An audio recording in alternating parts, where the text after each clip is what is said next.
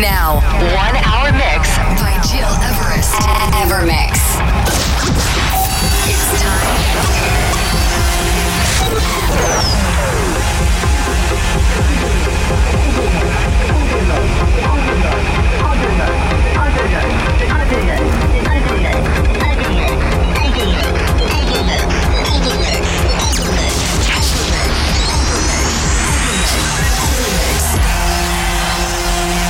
Listening to Evermix Podcast. Evermix by Gil Everest.